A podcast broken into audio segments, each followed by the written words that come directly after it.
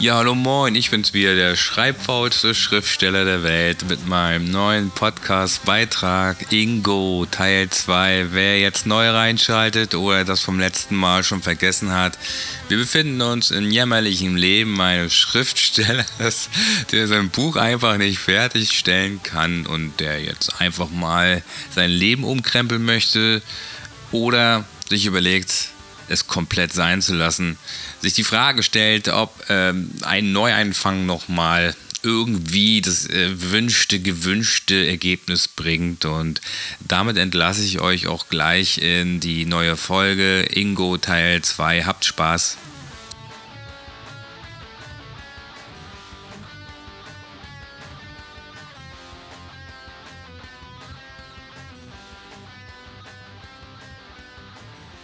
Seit ein paar Wochen schmerzt Ingo das Zwerchfell. Aufrecht sitzen, gerade sitzen, sich ausstrecken, braucht einiges an Überwindung. Seht und verzweifelt. Ja, wir sehen hier ganz klar einen Mann, der am Ende ist. Sein Leben hat innerhalb weniger Wochen verraten, was seit Jahren unabsehbar hierher führen musste, hierhin, an den Rand dessen, was man gerne du hast es verkackt nennen möchte. Und nun dämmert es, Ingo ist aufgewacht. Kein Autopilot, keine Mutti mit Kakao und Keksen, stattdessen ein vollgeschwitztes Laken, stiller Zeuge des Lebens eines Phlegmatikers, einer, der nicht nur sinnbildlich allein im Bett liegt. Ja, Marie, die war all die ganzen Jahre seine Verbündete gewesen, die, die mit ihm eine Zukunft sah, die, die auch noch daran glaubte, an eine Zukunft mit Glanz, Liebe, den Kindern, einer gemeinsamen Existenz, gemeinsamen Abenteuern. Ja, und nun? Vor zehn Tagen gab es den heftigsten und aber auch den letzten Streit. Sie ist fort, irgendwohin auf der Flucht vor ihm, vor ihm und den sinnlosen Plänen. Hatte sie ihn nicht gar mit ihrem so hochgesteckten Habitus, ihren hochgesteckten Erwartungen derart blockiert, dass er nichts zustande brachte? Ach, er würde so gerne mal wieder jemanden auf die Fresse hauen. Früher hat er das ja ständig gemacht. Er mimte den asozialen Intellektuellen.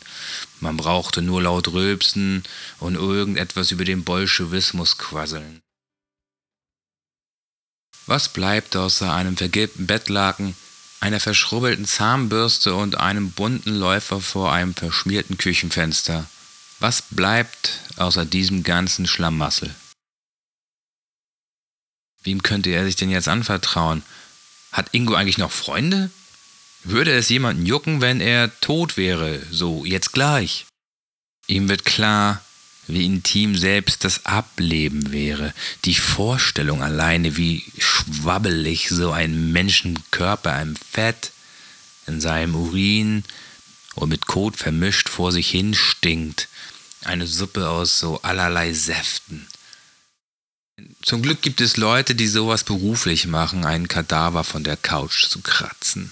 Dafür ein herzliches Prost und lieben Dank. Nee, man hat am besten in so einem Falle niemanden, der einen gut kennt. Und warum Ingo eine Couch im Falle seines Ablebens im Sinn hat, das ist schon beachtlich. Oder bedenklich? Oder ist es jämmerlich? Anvertrauen. Hm. Sein Psychiater oder Coach oder Therapeut oder, oder wie man die jetzt nennt, den er einmal für eine Anamnese, eine, ja, so eine Art Schnupperstunde auf Rezept aufsuchen und konsultieren durfte, fragte Ingo einst, ob er Freunde hätte. Denn die wären ja jene Adressaten, denen man sein Ungemach anvertrauen könne. Mit anderen Worten, man soll denen mit seinen Scheiß auf den Sack gehen. Für Ingo war das natürlich eine Beleidigung. Er fühlte sich ja herabgewürdigt, bagatellisiert, in seiner Einzigartigkeit betrogen. Natürlich ging er fortan nicht mehr zu diesem Spinner. Ach, das ist jetzt fünf Jahre her.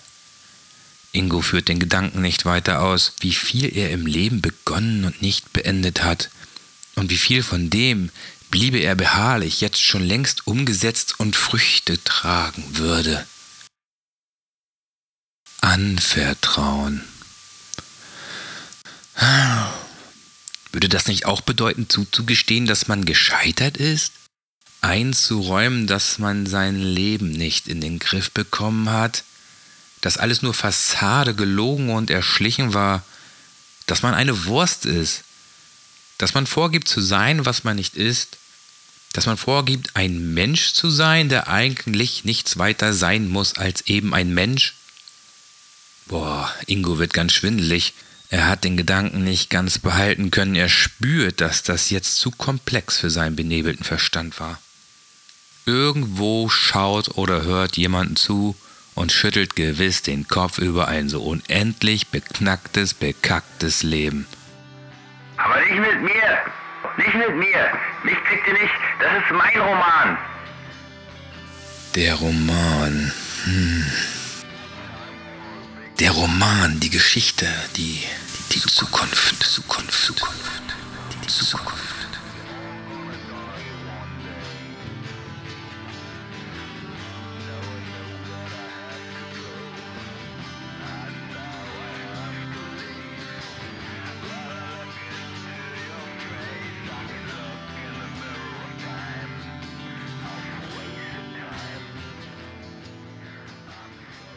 Der Titel, und das ist gewiss, der steht aber schon fest, und zwar für immer. Am Ende des Tunnels brennt noch Licht. Genau. Aber er kann seinen eigenen Roman nicht fertigstellen, obwohl der genau die Rettung bringen würde. Wahrscheinlich musste es so weit kommen, von der Frau verlassen am Rande des Wahnsinns, im Hier seine Knochen spüren und im Jetzt seinen Verstand zermarternd, mit brennenden Augen und fettigen Haaren. Denn sein letztes Werkstück wird vermutlich floppen. Ein Kriminalroman aus der Reihe dieser modernen Psycho-Mystery-Ecke. Joe Burnett, Ermittler zwischen den Welten, Held aus dem Diesseits mit dem Draht zum Jenseits und so weiter und so fort. Er hatte einfach keine Energie mehr, seine Zeit für das literarische Zeitverschwenden zu verschwenden. Jedenfalls ist das Ding richtig scheiße geworden die Verkaufszahlen werden an die des Vorgängers nicht einmal ansatzweise herankommen und der war ja auch schon nicht mehr der Überflieger. Dann ist vermutlich sowieso Feierabend mit ihm und ja, sein Werk. Ja, das ist es ja auch, sein Werk. Denn das, was die Schriftsteller da so alles verzapfen, das kann man wohl kaum noch Literatur nennen.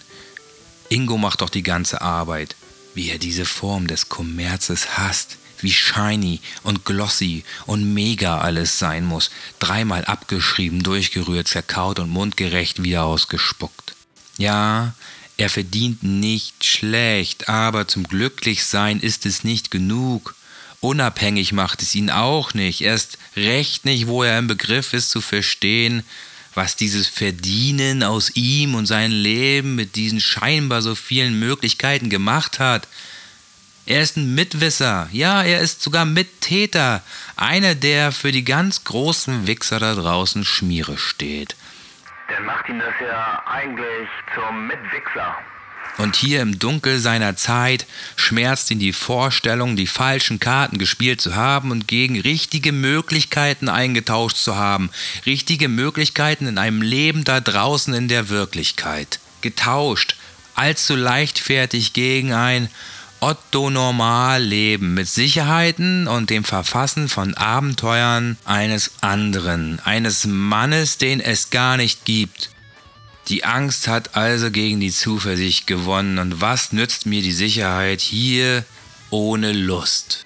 Ach, und wenn das so weitergeht, ja, dann gibt es vielleicht irgendwann so einen Button im Schädel und man braucht dann nur noch irgendwelche Updates hochladen, damit man noch mehr Fressen in sich reinstopfen kann.